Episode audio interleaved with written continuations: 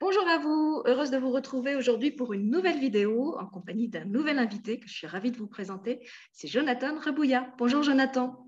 Jonathan. J'ai du mal. Alors, merci d'avoir accepté mon invitation euh, pour euh, apparaître sur mon humble chaîne. Pour euh, donner un petit peu le, contexte dans lequel tu arrives, je t'ai découvert grâce à la chaîne suisse Passe-moi des jumelles, que je suis régulièrement, pas pour les intimes. D'habitude, je suis cette chaîne uniquement en tant que spectatrice. Euh, et là, en regardant ton interview à toi, eh ben, j'ai vraiment eu ce qu'on appelle un coup de cœur. En fait, j'ai eu envie de t'inviter pour que tu parles aussi sur ma propre chaîne. Je trouvais que tu avais plein de choses intéressantes euh, à dire en plus de tout ce qu'on voit déjà dans le reportage de Paju. Et pour cette première euh, vidéo portrait, on a choisi avec Jonathan hum, d'aborder le thème euh, accorder sa vie et ses envies. Parce que pour moi, c'était ce qui était euh, prégnant, ce qui m'a marqué en regardant cette vidéo que Paju a faite sur lui, c'est qu'il avait vraiment été capable de mettre en accord ses aspirations profondes au niveau professionnel, mais aussi au niveau familial, et comment dire, un contexte pour le faire. Donc, j'avais envie qu'il nous parle de ça. Et pour commencer, j'aimerais bien, Jonathan, pour les gens qui ne t'auraient pas déjà découvert comme moi sur Page que tu nous parles un petit peu de ton activité professionnelle qui est déjà assez originale puisque tu as double, une double casquette. Tu te présentes comme naturaliste et origamiste. Alors, est-ce que tu peux nous expliquer en quoi ça consiste et comment les deux se combinent justement? Bonjour à tout le monde. Alors, euh, en quelques mots, mon activité, c'est à la fois d'être euh, dans la forêt, euh, d'observer les animaux, les êtres qui peuplent euh, ces forêts, et puis aussi le ciel. J'adore les oiseaux. Et hum, donc, je prends énormément de plaisir à les observer simplement, à les filmer aussi, à les comprendre leur comportement, à enquêter. Je pose des petites caméras qui peuvent les filmer la nuit quand ils passent devant sans les déranger. Et du coup, ça me permet de comprendre leur vie, comment euh, ils arrivent à... Ben, des fois, ils marchent dans les mêmes chemins que nous, mais juste pas aux mêmes horaires. Et euh, donc ensuite, quand j'ai été touché par un animal et que j'ai envie de traduire cela, euh, cette émotion, en fait, j'utilise un moyen qui est le papier. Donc, je crée des origamis de mes à partir de mes observations. Donc, je crée des origamis d'oiseaux, de, de mammifères. Et donc, avec une technique un peu particulière, parce que j'utilise du papier d'aquarelle que je mouille, qui devient flexible et qui permet à la fois d'avoir des plis, mais aussi des courbes. Et donc, quand il sèche, le papier va conserver la forme dans laquelle je l'aurais figé. Et donc, ça me permet de, de faire des origamis qui ont plus un aspect, euh, comment dire, vivant, parce qu'il y a toutes ces courbes qui sont inhérentes, enfin, qui sont omniprésentes dans la nature et pas seulement des plis euh, géométriques. Donc voilà mon activité. J'ai envie de euh, dire que ton origami est vivant effectivement par la, technique que tu, que tu emploies, mais aussi parce qu'au moment où tu le crées, il y a un processus vraiment vivant. Euh, alors, je précise pour ceux qui ne connaissent pas bien l'origami et qui n'auraient pas vu justement le, reportage de Paju où on te voit faire des origamis. dans l'origami, j'ai envie de dire classique, on a un, comment on appelle ça, un, genre de tutoriel, un mode d'emploi à suivre, avec des plis, des tracés à faire dans un certain ordre. Et en fait, dans la façon dont toi tu travailles l'origami, du fait que c'est ce papier mouillé qui va se courber, il y a une part d'improvisation, j'ai envie de dire une part de, d'imprévu, d'inattendu. J'imagine que tu sais jamais trop à l'avance comment le papier euh, va, choisir de se courber. Tu peux anticiper parce que tu as maintenant beaucoup d'expérience en la matière, mais j'imagine qu'il y a toujours un côté un peu euh, euh, oui, non maîtrisé en fait dans, dans, ce que tu fais, où c'est le papier, c'est la couleur qui va choisir de se positionner d'une certaine façon.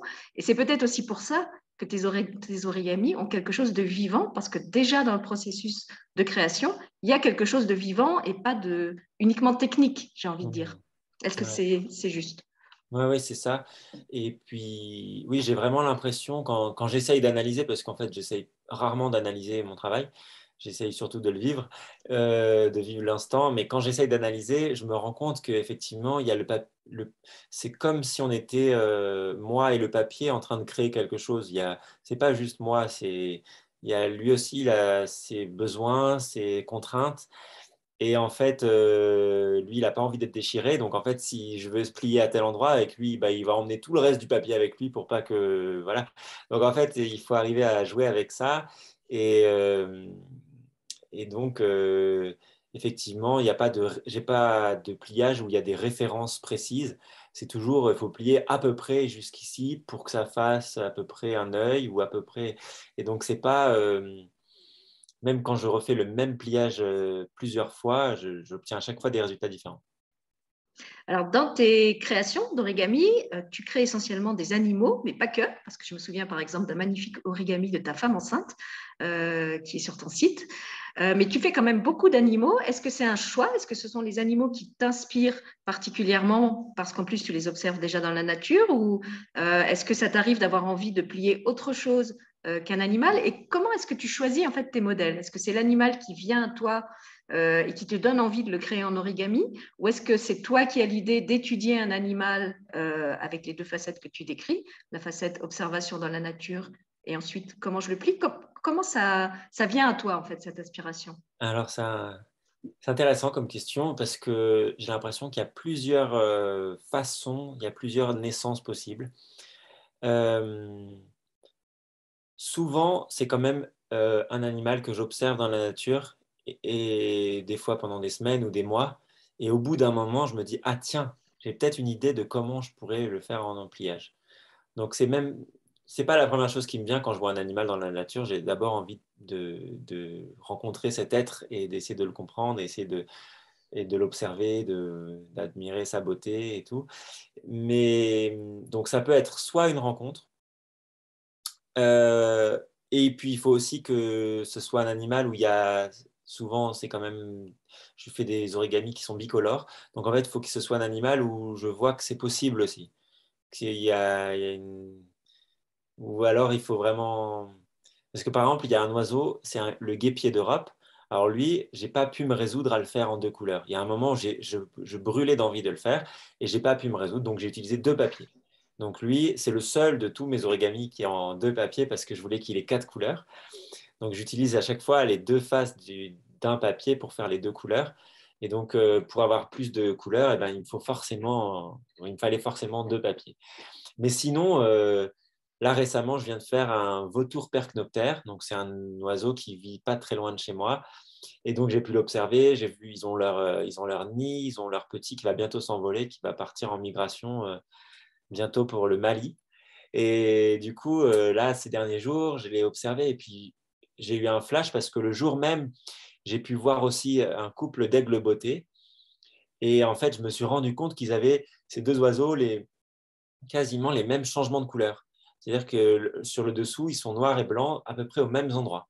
Donc, je me suis dit, tiens, si je trouve un pliage pour avoir à peu près ces couleurs-là à ces endroits-là, je pourrais même peut-être faire les deux parce qu'ils n'ont évidemment pas la même allure. Par contre, les ailes ne sont, pas de la même longueur, là, pas la même forme, le bec, enfin, tout ça est différent. Mais je me suis dit, si j'ai si le bon changement de couleur, ça me permettrait de faire les deux. Et donc là, il y a deux jours, je me suis lancé avec le vautour percnoptère. Et ce qui a lancé ça, c'est que je l'ai vu le jour même, j'ai pu l'observer et j'ai senti qu'en fait, j'avais envie, j'avais l'émotion de le faire. Il faut que mon cœur il soit relié pour que mes mains aient envie de plier. Mmh, et puis, je fais, pour répondre à ton autre question, je fais surtout des animaux, je pense, parce que j'ai l'impression que c'est à eux qu'on fait le moins de place euh, aujourd'hui dans, dans, notre environnement. Donc, j'ai envie de leur donner plus de place. Et puis, si j'ai effectivement fait à plus, quelques reprises des, des, personnages, ou ma femme quand elle était enceinte, ou ma, ma fille quand elle est née, j'ai fait un pliage quand elle avait cinq jours. Euh, c'est parce que là, c'est encore une fois, c'est l'émotion qui était trop forte. Il fallait que ça, il fallait que je puisse le traduire en pli, quoi. C'est ça. En fait, pour toi, l'origami, c'est une manière de traduire ton émotion d'être humain euh, à travers cet art euh, qu'est l'origami, c'est ça? Comme d'autres pourraient l'exprimer avec le chant, avec la peinture. pour moi, ce serait l'écriture. Chacun a son, sont ou ses euh, vecteurs pour faire ça. Et du coup, me vient une autre question. Est-ce que quand tu réalises le pliage de l'animal, alors tu parles de cette reliance que tu as avec lui par le cœur, est-ce que tu as l'impression que le fait de le plier, de le créer en origami, te, euh, donne d'autres informations sur l'animal, comme si tu le découvrais mais d'une autre façon? Euh, par exemple, moi, en tant qu'écrivain, quand je crée un personnage, je peux avoir une idée préconçue du personnage au moment où il arrive. Euh, en plus, en général, je ne le crée pas, il arrive un peu tout seul. Et puis, au fur et à mesure que mon récit se développe, j'ai l'impression que c'est comme si c'est lui qui se révélait à moi. Est-ce que toi, tu as ça aussi dans ta relation avec l'animal quand tu crées l'origami? Est-ce est que tu ressens des choses sur lui? Est-ce qu'il te donne des informations sur lui? Ouais, j'ai l'impression de, d'un point de vue très euh, philosophique ou euh, symbolique, entre guillemets, c'est assez magique de voir qu'on peut faire apparaître euh, tous ces animaux, tous ces oiseaux d'un même papier. Mmh. Ça veut vraiment, je trouve que ça, ça, nous, ça remet un petit peu le doigt sur le fait qu'on a tous une origine commune, on est tous, on est tous faits de la même chose. Et en fait, ça, c'est déjà très puissant de voir que, en fait, euh, je suis là, je fais ah ouais, en fait, il était lui aussi là. Il était là dans ces quelques plis, il était là en fait. J'ai vraiment l'impression d'atteindre quelque chose. C'est pas juste je le représente. C'est comme si parce qu'en fait, c'est peut-être je ressens sûrement aussi cela parce que euh, en fait pendant tout le processus, je sais pas si je vais le trouver. Et du coup, euh, quand je le trouve, je fais ah ouais, c'est incroyable. Il était, il était là lui aussi quoi. Euh, et après, c'est sûr que je le, je le vois plus jamais pareil, l'oiseau, après. Quand une fois que je l'ai plié, euh, c'est comme si je l'avais un peu tenu dans mes mains à un moment. Donc, en fait, euh, il y a un lien qui s'est tissé. mon lien avec lui dehors, après, ne sera plus jamais pareil. Ouais, je me sens relié à lui. Je me sens comment le dire autrement. Mais tu le dis très bien. je pense qu'il n'y a pas besoin de le dire autrement. Du coup, me vient aussi une autre question. Est-ce que euh, ça t'arrive de, te donner des défis ou d'accepter des défis que la vie te donne? Par exemple, si quelqu'un te dit euh, J'aimerais bien te passer commande, puisque tu les vends aussi, certains de tes origamis, est-ce que euh, vous pourriez me faire un origami de tel animal? Ou est-ce que toi, tu peux avoir envie d'essayer de faire un animal euh, que tu n'as encore jamais observé dans la nature, un peu comme si tu voulais, euh, comment dire, euh, t'aventurer sur un terrain qui n'était pas familier. par exemple, moi, je sais qu'en tant qu'écrivain, ça m'est arrivé de faire des concours dans des domaines où je n'étais pas habituée à écrire, juste pour voir ce que j'étais capable de sortir dans ce type d'écrit-là. Alors, est-ce que toi, euh, tu as aussi ce, rapport-là avec euh, tes créations des animaux. Est-ce que ça peut t'arriver si quelqu'un te dit, je ne sais pas, euh, est-ce que vous pouvez me faire un origami de lion? Alors, tu n'as peut-être pas forcément observé un lion près de chez toi dans, les Pyrénées. est-ce que du coup, tu, peux lui dire oui ou est-ce que tu, lui réponds, bah non, c'est pas possible parce que je ne l'ai pas observé dans la nature. Et du coup, cette reliance-là me manque pour pouvoir le créer avec le papier. Alors, euh, en fait, oui, donc quand j'ai des. Ça, m'arrive, d'ailleurs, j'ai une commande où je dois faire euh, des animaux que je n'ai pas observés. Euh, tout On a le droit de savoir quoi? Ah ouais, alors il y a. Bah, en fait, il y a des... j'ai déjà fait des animaux que je n'ai pas observés. c'est surtout ce que je faisais au début. En fait, je me rappelle notamment d'un guépard qui m'a pris une semaine pour le trouver. C'était une aventure incroyable. Tous les jours, j'essayais, tous les jours. Et à chaque fois, je rentrais le soir et je rugissais parce que je ne l'avais pas trouvé. Mais j'essayais vraiment de me fondre dans son environnement. Donc, j'observais beaucoup d'images. Tu regardais des vidéos? Oui.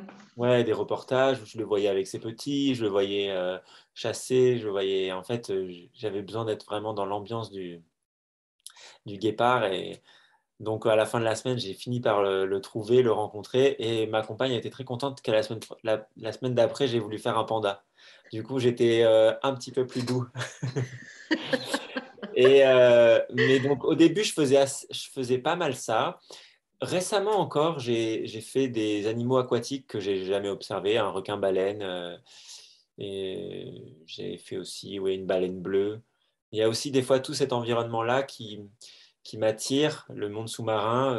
des fois, c'est à la suite de reportages ou des choses comme ça où je me sens vraiment touché ou alors, c'est des changements de couleurs qui m'intéressent. Je pense au. J'ai fait un lémurien, j'ai fait un raton laveur. Ça, c'est des animaux que j'ai jamais observés euh, dans, la nature. Mais euh, les changements de couleurs m'ont interpellé. Je me suis dit, tiens, le lémurien, comment on pourrait faire sa queue là, euh, avec des anneaux noirs et blancs? C'est un beau défi, quoi. Donc, il y a aussi ça, des fois, qui m'attire. Mais ça fait quand même un bon moment que je fais que des animaux que j'observe. Et euh, donc, je suis ouvert à, des, défis, à des, animaux que je n'ai pas encore vus. et surtout, il y a un truc que je faisais aussi pas mal avant, que là je fais plus trop, mais je faisais partie d'une communauté, en fait, on, est toute une communauté de créateurs d'origami euh, mais donc, que je rencontre à des conventions, à des, des, des réunions d'origamistes euh, en Espagne, en Italie, en France. Et euh, il y a aussi, euh, on avait fait un petit groupe où en fait on se faisait un peu des défis. On se donnait un thème et en fait on devait tous créer un origami sur ce thème. Et donc là c'était aussi rigolo pour sortir de sa zone de confort entre guillemets et pour pour voir comment en fait sur un même thème on pouvait avoir différentes approches et donc c'était chouette. C'est ça de voir la, diversité des créations à partir d'un point de départ commun. Et alors, est-ce que tu as l'impression que le, rapport avec l'animal, pour toi, est différent quand tu le plies sans l'avoir observé dans la nature, que tu l'as vu seulement en vidéo, ou est-ce que finalement la reliance euh, par le cœur est la même, même si c'est un animal que tu n'as pas approché euh, physiquement, on va dire? Euh, J'ai l'impression, d'après mes souvenirs, parce que ça fait un bon moment que je n'ai pas fait d'animaux que je n'avais pas vus, mais j'ai l'impression d'être, d'être, d'avoir quand même ce lien très fort avec lui euh, mais il y a quelque chose quand même que je pense euh, qui, qui, me... Un exemple, par exemple, c'est que récemment, j'ai fait un, origami de gypaète barbu. Donc, c'est un très grand vautour, c'est le plus grand oiseau d'Europe. Magnifique, avec une petite barbe noire, et il mange les, des os. C'est un vautour qui vient à la fin quand il n'y a plus rien à manger pour les autres, et lui, il mange les os. Donc, c'est un oiseau complètement fabuleux. Quand on le rencontre, on ne peut plus l'oublier. Et donc, je l'ai rencontré ici en arrivant dans les Pyrénées plusieurs fois. J'ai eu des rencontres très fortes. Très... J'ai vécu des choses incroyables avec lui. Et en fait, euh, quand je l'ai plié en vol, euh, j'avais quasiment fini mon pliage. Et au dernier moment, j'ai rajouté quelque chose que je pense que je n'ai pu rajouter que parce que je l'avais vu en vrai, que je l'avais rencontré en vrai, c'est que quand il plane comme ça, il n'est pas symétrique. Il est souvent, il penche la tête comme ça pour te regarder d'en haut. Et en fait, ça, c'est vraiment un comportement où ça m'est venu juste au dernier moment. J'ai incliné la tête et ce, petit, ce petit truc-là, je me suis dit, ah, là, il est vraiment là. C'est pas juste, pas juste, j'ai fait sa forme.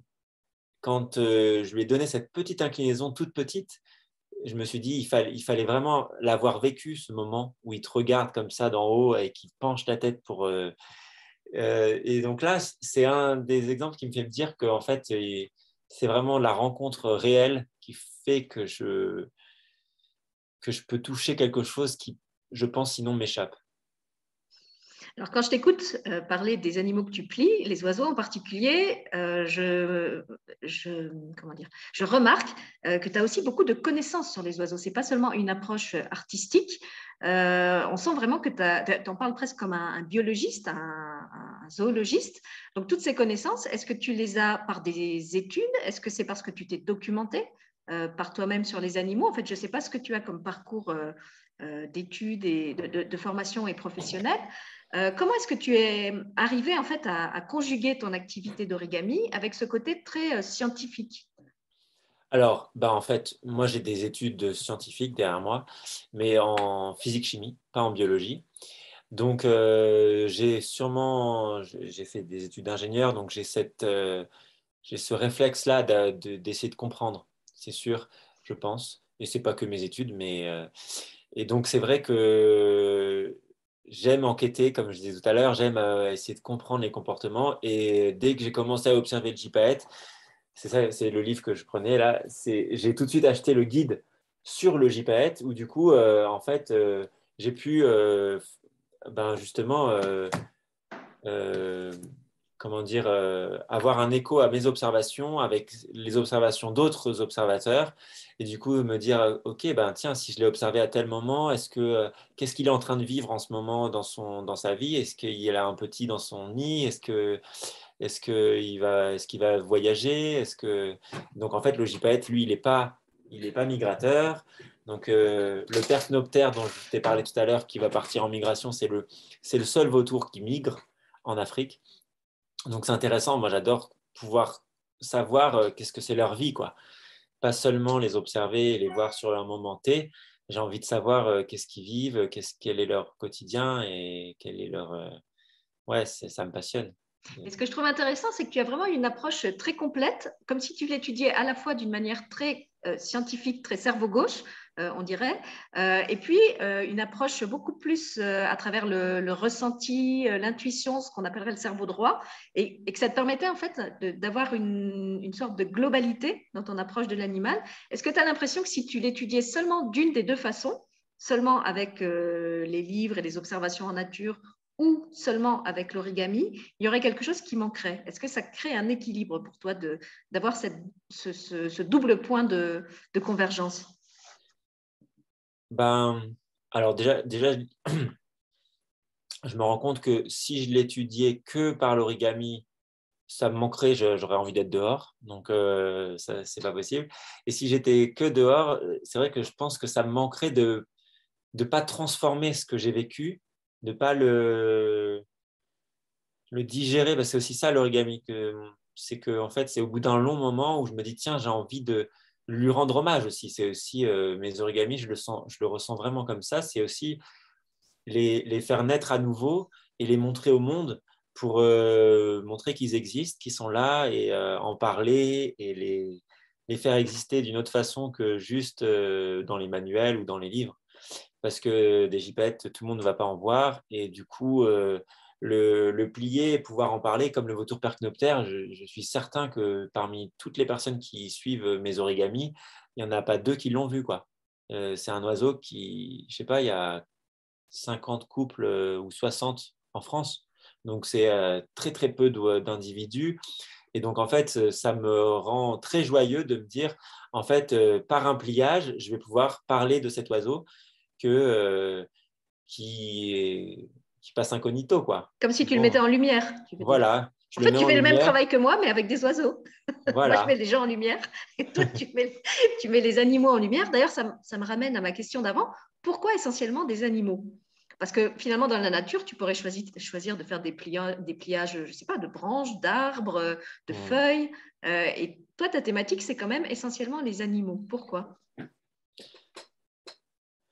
Euh, est-ce que c'est une raison technique? Est-ce que c'est une raison euh, affective, d'affinité?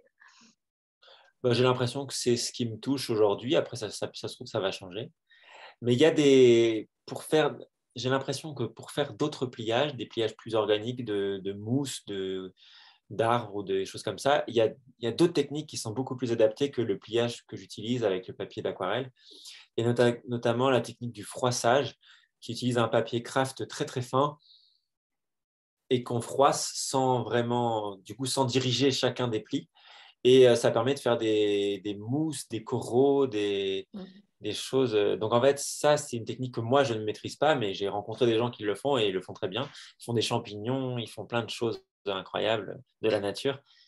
Et, où, et, ce qui est intéressant aussi, c'est qu'ils vont jusqu'à un tel point qu'on se rend compte que ça peut même essayer, ça peut même nous aider à essayer de comprendre ben, la biologie des champignons, parce qu'en fait, euh, finalement, euh, le froissage, il est présent dans la vie aussi. Et euh, une feuille qui va sortir de son, du bourgeon, enfin qui va éclore, elle est aussi pliée à l'intérieur de son bourgeon. Et donc, en fait, le pliage, il est intrinsèque dans la vie. Il est, il est, il est là partout, quoi. D'ailleurs, en t'écoutant, je me demande, alors là c'est une question purement technique, est-ce que tu as déjà essayé de faire des pliages avec du papier de soie? Parce que c'est un papier qui est très euh, translucide, très fin, et je trouve qu'il évoque bien ce, côté euh, à la fois diaphane et fragile de certaines choses qu'on trouve dans la nature. Ce côté, ça, un peu comme, tu vois comment sont les coquelicots quand ils sortent du, de, hmm. leur petit truc vert là euh, au moment où ils éclosent. Ce côté très, tu as l'impression que ça pourrait se déchirer. Et le, papier de soie, il a cette, cette fragilité, cette fragilité là. Il peut donner ce côté froissé. Euh, tu peux aussi, euh, comment dire, euh, en, en, superposant des couches, créer des effets de transparence plus ou moins opaques. Donc, il y a plein de choses à faire dans ce domaine-là. Est-ce que tu as déjà essayé de faire un pliage au Alors, juste avec du papier de soie, non. Avec du papier quand même très fragile, oui. Mais ce n'était pas du papier de soie. Pour faire notamment des tessellations, c'est des, des, pliages très géométriques. je peux vous en montrer.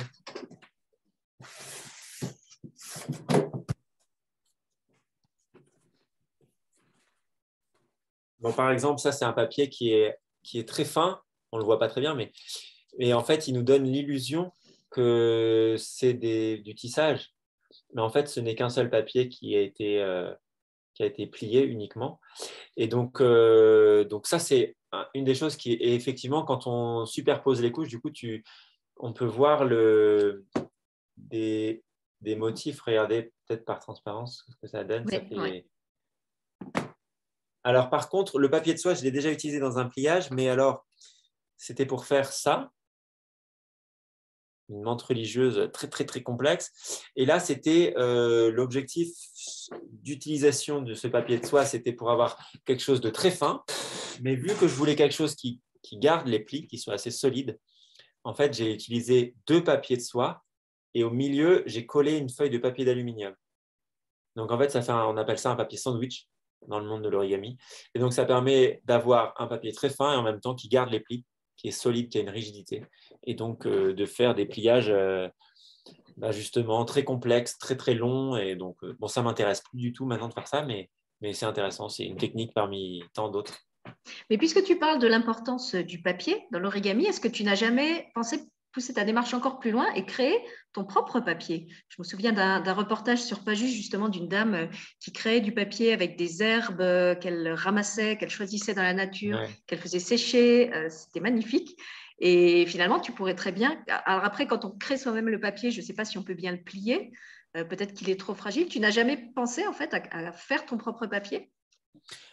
Si, c'est une idée évidemment. Hein. C'est quelque chose qui peut-être ça arrivera un jour.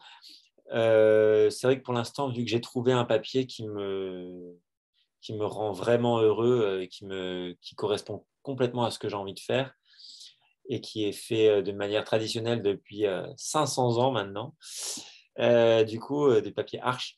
Donc en fait, c'est un papier ouais, qui, j'arrive à mettre toutes les couleurs que je veux dessus. Enfin, du coup, c'est vrai que vu que j'ai trouvé un papier qui me va bien, et on est une dizaine de créateurs euh, à utiliser cette technique de papier humide euh, dans le monde et on utilise tous ce papier-là.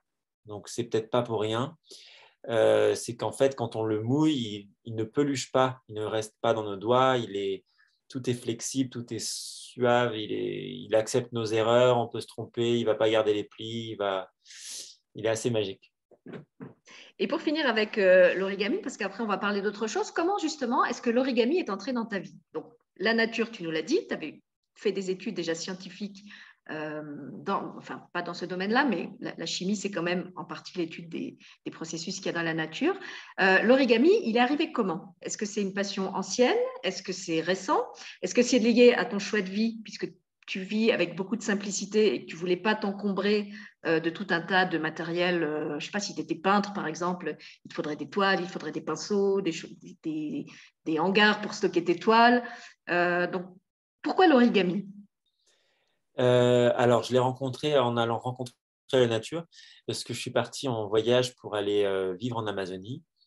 Et j'avais décidé d'y aller en voilier, sans pétrole, donc voilier vélo. Et quand je suis arrivé en Martinique, j'ai rencontré une dame qui m'a fait un origami. Et cet origami, je l'ai là. Et en fait, cet origami, il m'a complètement. Ah, je sais, c'est la bouche qui fait des bisous. Tu, tu en parles, je ah, crois, dans Pajou. Exactement. C'est ça Vas-y, il faut que tu parles en même temps, sinon c'est moi qu'on voit en caméra. Ah oui, voilà. Vas-y, fais le bruit du bisou. voilà, donc ça, c'est euh, l'origami qui m'a rendu euh, complètement amoureux de l'origami. Je me suis dit qu'il y avait quelque chose de magique. Et donc, euh, à partir de ce moment-là, je, suis allé habiter chez cette dame et son mari pendant une semaine. J'ai dévoré tout son livre d'origami, j'ai tout plié.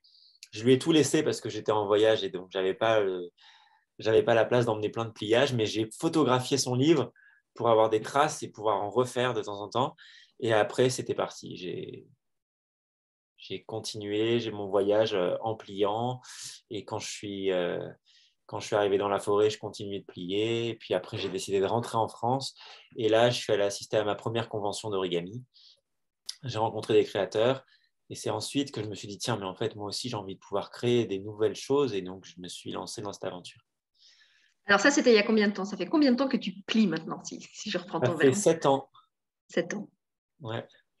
Oui, et donc quand on t'écoute, on entend qu'il y a vraiment eu une évolution, hein, puisque tu nous parles de la façon dont tu travaillais euh, au début, la façon dont tu travailles maintenant. Et pour revenir alors au, thème euh, de notre sujet, qui était accorder sa vie et ses envies, j'imagine que pour faire euh, cette activité-là, bah, tu as dû faire des choix de vie qui s'accordaient avec ça. Étudier les animaux dans la nature, ça demande beaucoup de disponibilité. Il faut pouvoir sortir au moment où eux sont présents. Donc j'imagine souvent tôt le matin ou tard le soir. Euh, il faut, euh, je sais que tu fais aussi des, photos et des vidéos des animaux, donc il faut la bonne lumière pour ça. Alors, comment est-ce que tu as réussi, justement, dans ton, alors là, vraiment dans ton quotidien concret, euh, à concilier non seulement ta passion pour la nature, ta passion scientifique et, le côté artistique de l'origami, mais des choix de vie qui te permettent de faire ça et de plus en plus de vivre de ça? Hmm. Alors, au début de ma, au début, en fait, quand j'ai fini mes études, donc j'avais 23 ans, euh, j'ai pas du tout voulu travailler en tant qu'ingénieur, donc j'ai pris un vélo et je suis parti en voyage à vélo en France, en Espagne, euh, pour euh, découvrir des éco-villages, des écolieux, des gens qui, vivent, qui essaient de vivre autrement, avec, avec ben, une démarche d'autonomie, d'autosuffisance, de, et puis d'écologie, de, comprendre d'où viennent les choses qu'on utilise, dont on a besoin. Et euh, ça a été très formateur, je pense, pour moi de voir ça, de, rencontrer des gens comme ça. Et euh, quand j'avais besoin d'un peu d'argent pour continuer de voyager, je rentrais à Montpellier, je donnais des cours parce que du coup, j'adorais enseigner. En fait, j'adore enseigner. Je suis prof de maths et de sciences aussi. Et, euh, et en fait, je trouvais mon équilibre comme ça en limitant mes besoins ça veut dire que j'étais qu'à vélo, j'ai pas passé mon permis, j'ai pas de voiture, j'ai pas. Euh, et en fait, euh, en limitant mes besoins, en essayant d'avoir euh, ouais, des, des, plaisirs qui soient accessibles aussi. Et en fait, ben, aujourd'hui, c'est un petit peu ce que je continue à faire avec une femme et bientôt deux enfants. On a une petite fille qui va bientôt arriver, une deuxième. Et euh, bah, je continue en fait à, essayer d'avoir besoin de peu de choses. Euh, mais je pense qu'une des, des choses principales, c'est quand même le fait de me passer de voiture parce que c'est un. J'ai fait un petit calcul, mais une voiture, ça, ça coûte euh, à peu près, je ne sais plus, 4 000 ou 5 000 euros par an, à peu près en moyenne. Et donc, j'ai 33 ans, donc si j'avais eu depuis 18 ans, ça fait 15 ans. 15 fois 4, ça fait 60 000 euros. Donc voilà, je ne les ai pas. Donc si j'avais voulu avoir une voiture, il aurait fallu que là, je ne serais peut-être pas là devant vous. Donc en fait, euh, c'est un choix de vie qui est évidemment pas du tout motivé par l'argent à la base. C'est vraiment motivé par euh, une démarche euh, écologique de me déplacer à vélo. Et, mais en même temps, ça, je me rends compte avec le recul que ben, en fait, ça me fait, ça m'offre du temps d'avoir euh, peu de besoins euh, financiers aussi. Alors, l'origami, au début, ce n'était pas du tout une, activité que j'imaginais rémunératrice. Euh, il y a très peu d'artistes origamistes qui en vivent. certains font des livres, certains font des expositions, soit, mais en fait, euh, moi, j'étais passionné par la création et j'avais. Euh, j'ai toujours le, le projet de faire un livre, évidemment, mais, mais ce n'est pas quelque chose qui permet d'en vivre, de faire un livre. Euh, c'est les gens en fait qui m'ont demandé est-ce que j'en vendais des origamis? Et donc à partir de ce moment-là je me suis dit ah bah tiens s'il y a des gens je peux en faire un, deux et puis en fait à bout d'un moment bah, les gens continuent d'en demander alors je me suis dit bon bah pourquoi pas essayer de de, fixer ça euh, sur un site internet, montrer qu'en fait c'est possible d'en acheter. Alors aujourd'hui, c'est ça, j'ai des commandes et ça me fait plaisir.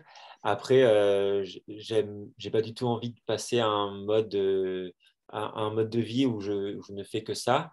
Donc j'aime vraiment prendre le soin de chaque, chaque commande et de faire ça euh, avec du temps, avec du calme et pas être euh, à la chaîne. De toute façon, je n'y arrive pas. Euh, souvent, pour un modèle, il me faut des semaines de réflexion, de me dire, OK, est-ce que là, je me lance? Est-ce que, est que je le ressens? Parce qu'en fait, chaque, chacun des modèles est tellement né dans un moment particulier d'émotion qu'en fait, euh, c'est difficile de le recréer, ce moment. Donc, en fait, des fois, j'ai des commandes qui, que je laisse un petit peu de côté pendant longtemps. J'attends le bon moment. Et notamment, j'ai une, sage-femme qui m'a commandé la femme enceinte dont tu parlais tout à l'heure en origami pour son cabinet. Et, et moi, je l'avais tellement fait dans un moment qui était particulier dans ma vie que j'ai dû lui dire, en fait, ça sera dans quelques mois. Je sens que là, pour l'instant, c'est pas le moment. Et donc, il y a un moment où je l'ai senti et après quelques essais, j'étais content et j'ai pu lui envoyer. Mais c'est un peu ça aussi. Euh, je, suis heureux que ça puisse être un moyen de gagner un petit peu d'argent et en même temps, euh, j'ai envie que ça, reste une activité qui soit vraiment, euh, comment dire, qui, qui soit pas qui soit vivante, que, que ça ne devienne pas une industrie en fait. Oui, ah bah, ça ne deviendra pas, mais oui, oui, voilà, une activité qui soit euh, apaisante et, euh, et, aussi où je prends le soin de plier pour chaque personne qui me fait une demande et donc c'est aussi, euh, c'est aussi ça. Alors, ce que je trouve intéressant dans ton témoignage, puisque tu en parles, c'est que donc, tu, es, tu vas maintenant être papa pour la deuxième fois, et pour autant, tu ne remets pas du tout en question euh, tes choix de vie et cette, justement ces, ces, choix que tu as fait euh, sur le plan matériel. Comme je te le disais euh, en off, avant qu'on commence la vidéo, il y a des personnes qui pourraient se dire Ah, maintenant que je suis père de famille, je suis responsable, il faut que j'assure une sécurité matérielle à mes enfants, je ne peux pas continuer à, à, passer la moitié de mes journées dans la nature, il faut que je me trouve un travail digne de ce nom. Et c'est pour ça aussi que je voulais t'inviter sur ma chaîne, parce que, euh, comme je te le disais, il y a beaucoup de gens aujourd'hui qui aspirent à autre chose, qui aspirent à autre chose que ce mmh. modèle-là, qui n'osent pas, alors soit parce qu'ils ne savent pas par où commencer, soit parce qu'ils ont peur, euh, soit parce qu'ils se disent que ça n'est pas possible. Et je trouve que ton témoignage à toi montre que c'est possible. C'est possible d'avoir un équilibre, c'est possible de vivre comme ça euh, en faisant certes des choix, mais sans avoir non plus une vie complètement lunaire, où on vit coupé de tout, euh, avec des, comme je, te disais, un peu caricaturant, avec des gilets euh, en laine, euh, en laine recyclée. avec zéro courant. On, voit bien dans le reportage de, de Paju, chez toi, il y a, Internet, tu as un piano. donc, tu ne vis pas non plus dans, une sorte de, cabane de Robinson. Tu as quand même un, certain confort matériel. Euh, et pour autant, tu n'as pas sacrifié euh, ta liberté pour ça, tu as simplement posé des choix. Est-ce que c'est juste ce que j'ai dit? Oui, c'est juste.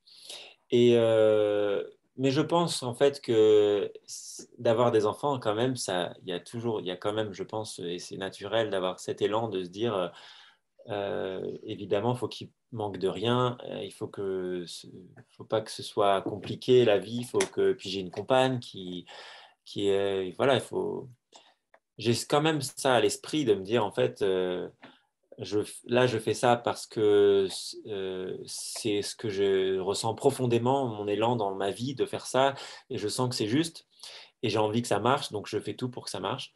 Mais j'ai toujours ce truc-là euh, et cette sécurité-là de me dire, en fait, si jamais il y a besoin, je, je, peux toujours faire autre chose, je peux toujours devenir prof, parce que là, je donne plus de cours, du coup, je fais que de l'origami et de l'observation dans la nature. Et donc, je fais à des festivals nature, etc., pour euh, faire des ateliers, des choses comme ça. Et, mais il y a toujours ce, ce garde-fou, entre guillemets, où je me dis, en fait, euh, s'il y a un moment où il y aura besoin, où s'il n'y a plus de rentrée d'argent du tout, eh ben en fait, euh, j'ai une issue de secours et, mmh. Et l'issue de secours, en fait, c'est aussi ça que je me dis, c'est d'avoir moins de besoins. Ça veut dire que quand on se fixe une vie avec beaucoup de besoins, bah, en fait, la moindre perturbation est, dramatique. Alors que je pense qu'en visant des choses essentielles, et puis aussi on a le souhait d'avoir euh, ben, un, potager qui puisse aussi nous, nourrir au maximum. Euh, ben, on vient d'arriver dans la région, donc ce n'est pas encore le cas, et puis on a un petit bébé qui arrive, donc on n'a pas mis toute notre énergie là-dessus, mais, mais on a le souhait, ce souhait profond de pouvoir, euh, oui, euh, vivre aussi de, nos, de, notre potager, de, d'avoir moins de besoins extérieurs. Ben, en fait, on, est, on devient plus résilient quand on a moins de besoins. On a... Mais ça, j'ai l'impression que c'est un mouvement qui, euh, c'est une dynamique qui est globale, j'ai l'impression, dans tous les milieux qui nous entourent, dans tous les gens qu'on rencontre aussi et qui sont dans la même euh, dynamique que nous. On, a, on sent bien que face à, un monde toujours plus mondialisé et toujours plus interdépendant et tellement fragile, du coup, la seule issue, c'est de relocaliser, d'être solidaire, de partager les savoirs, les, les, choses qu'on produit. Les... Donc en fait, on va forcément aller vers ces choses-là et autant y aller gaiement, quoi. Autant y le faire et ce que je trouve euh, apaisant et, rassurant aussi dans ton témoignage, c'est que, comment dire, tu n'es pas dans un schéma de rupture, tu vois, tu dis pas ce monde moderne, euh, je n'en veux pas, il est pourri. Euh, comme tu dis, tu as vraiment posé des choix, tu as dit, voilà, ça j'en ai besoin, ça je peux m'en passer. Et je trouve que c'est important aussi de dire aux gens justement qui aspirent à changer de vie qu'on n'est pas obligé de faire du passé table rase. on peut choisir de garder certaines choses, de garder un minimum de confort. Et on peut choisir aussi de se passer d'autres choses, un peu faire le tri dans, ce qui peut être superflu. alors le superflu, il va être euh, à des niveaux différents pour chacun. Il y a des gens euh, qui vont pas pouvoir se passer de l'Internet, il y a des gens qui vont pas pouvoir se passer euh, d'espace ou de voiture. voilà, toi, ton choix, c'était de te passer de voiture. Pour quelqu'un d'autre, ça sera peut-être autre chose. mais je trouve que c'est important de dire qu'on n'est pas obligé de, de, comment on dit, de jeter le bébé avec l'eau du bain. On peut choisir de garder une partie de ça en, en essayant simplement de ne pas en être esclave, voilà, de ne pas être dans cette mmh. spirale de la consommation, de, de se persuader qu'on a besoin de toujours plus, euh, toujours plus performant, toujours plus neuf, toujours plus à la mode. Euh, donc, se, garder un minimum de, confort ou de sécurité matérielle, mais en faisant des choix conscients et en disant, bon, bah voilà, dans ce que j'ai, euh, sur quoi je suis prêt à faire l'impasse ou de quoi je suis, à quoi je suis prêt à renoncer aujourd'hui pour m'ouvrir d'autres portes et puis, comme tu le disais aussi, pour faire du bien à la planète. Oui, alors après, c'est vrai que dans mon histoire, j'ai ce, que tu dis là de faire table rase du passé. En fait, je suis passé par là. Euh, j'ai rencontré l'Amazonie quand j'avais 20 euh, ans. Et donc, comme je te disais tout à l'heure, à 25 ans, euh, oui, c'est ça, ou 24, j'ai décidé de partir y vivre et de me dire, en fait, euh, je me disais, c'est eux qui, c'est les peuples qui vivent dans la forêt qui savent encore comment on peut vivre en harmonie avec cette nature. Nous, on a, on a trop perdu, on a trop, je ne me sentais pas à ma place ici.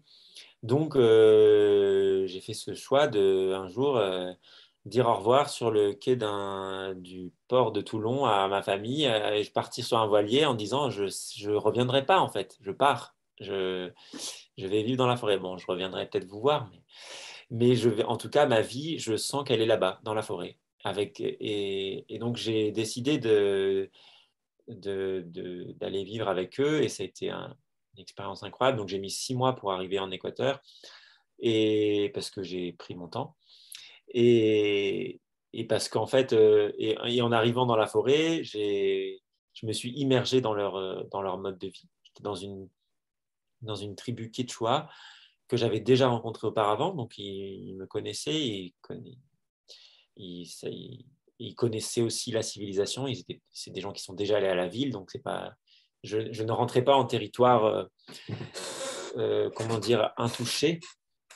Euh, et, en fait, ça a été magique en fait de, de rencontrer cette vie-là, d'en voir toutes les beautés, d'en voir les limites pour moi, parce qu'en fait, je me rendais compte, je me suis rendu compte de plein de choses, que en fait, ben, déjà le climat, c'était pas facile pour moi d'avoir toujours la même saison, de ne pas avoir de moments où j'ai froid, de moments où j'ai chaud, de moments où, il y a les fleurs qui, apparaissent, les feuilles qui tombent. Tout est tellement mélangé dans la forêt que dans la forêt amazonienne, tout est tellement vivant qu'en fait, il n'y a pas de répit, quoi d'une certaine façon.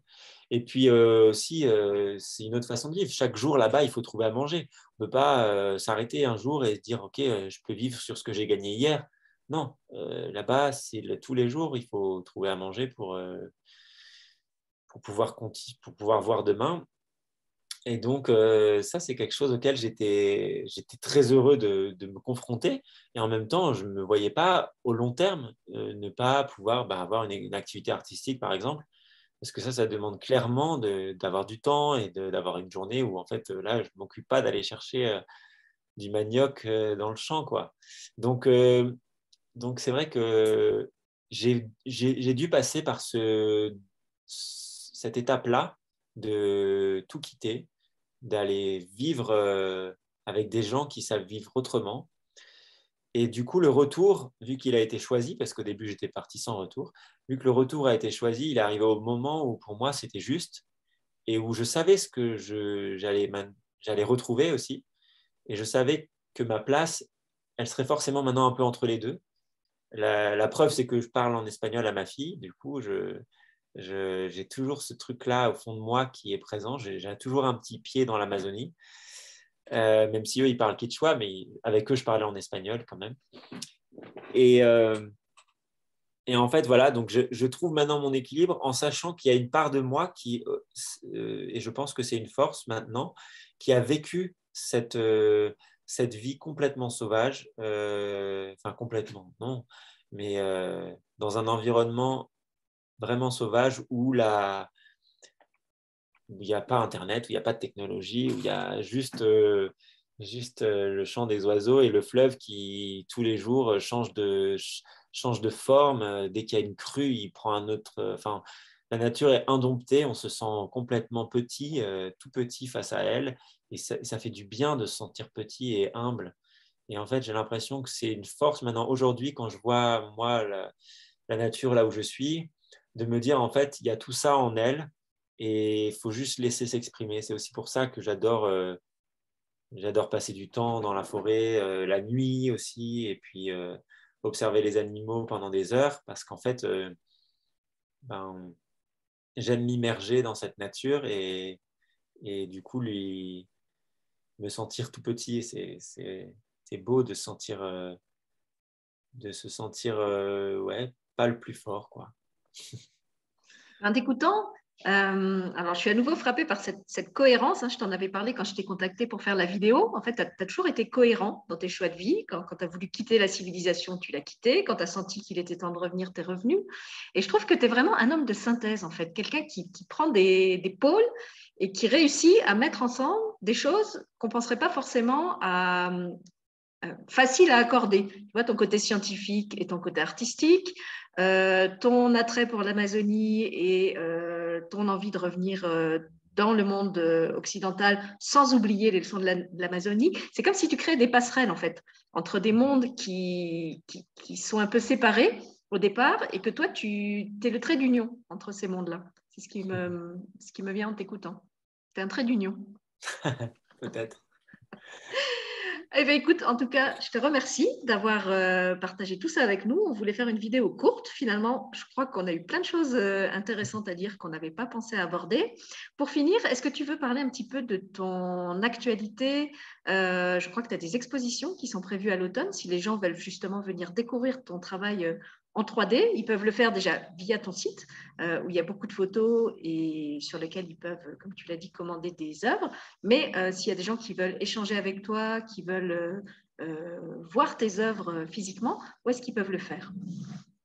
Alors, je serai du 23 au 25 septembre à Cotteret, donc ça c'est dans les Pyrénées, c'est pas très loin de chez moi. Et ensuite, euh, un festival euh, plus connu des gens, des amoureux de nature, qui s'appelle Ménigout, c'est vers La Rochelle. Et ça, ce sera du 27 octobre au 1er novembre. Et euh, plus tard, s'il y, s'il y a des gens qui habitent vers la Suisse, j'ai un projet avec le Muséum d'histoire naturelle de Neuchâtel pour avril-mai 2023. Et notamment, je vais fabriquer un, un gypaète barbu en grand de 1,50 m d'envergure en origami pour eux. Et donc, ça sera sur plusieurs jours là-bas. Je vais être euh, en résidence euh, au musée. Donc, euh, ça, ça sera avril-mai. Je mettrai des informations de sur mon site et sur mes réseaux pour tenir les gens au courant. Voilà, donc moi comme d'habitude, je vous mets sous la vidéo le lien vers le site de Jonathan, sa page, Facebook, tout ce qu'il faut. Euh, si vous voulez le contacter aussi, si vous avez des questions, si vous avez envie qu'on vous euh, reparle d'autres choses en lien avec euh, son travail de naturaliste ou d'origamiste, il y a peut-être des questions que moi je n'ai pas pensé à poser parce que je ne suis pas origamiste. donc n'hésitez pas à nous mettre toutes vos questions et vos commentaires sous la vidéo. On a de toute façon prévu de vous en faire une deuxième euh, cette fois plus concrète, où euh, Jonathan va nous montrer des exemples de, pliage euh, en lien avec l'apprentissage des mathématiques. Donc, s'il y en a parmi vous qui sont fâchés avec les mathématiques, peut-être que l'origami vous réconciliera avec eux d'une manière atypique. Et puis, bah, il ne me reste qu'à te dire merci de m'avoir consacré tout ce temps. Merci à toi. Et surtout, à bientôt, parce que j'espère qu'on aura l'occasion d'en refaire d'autres. À bientôt. Salut.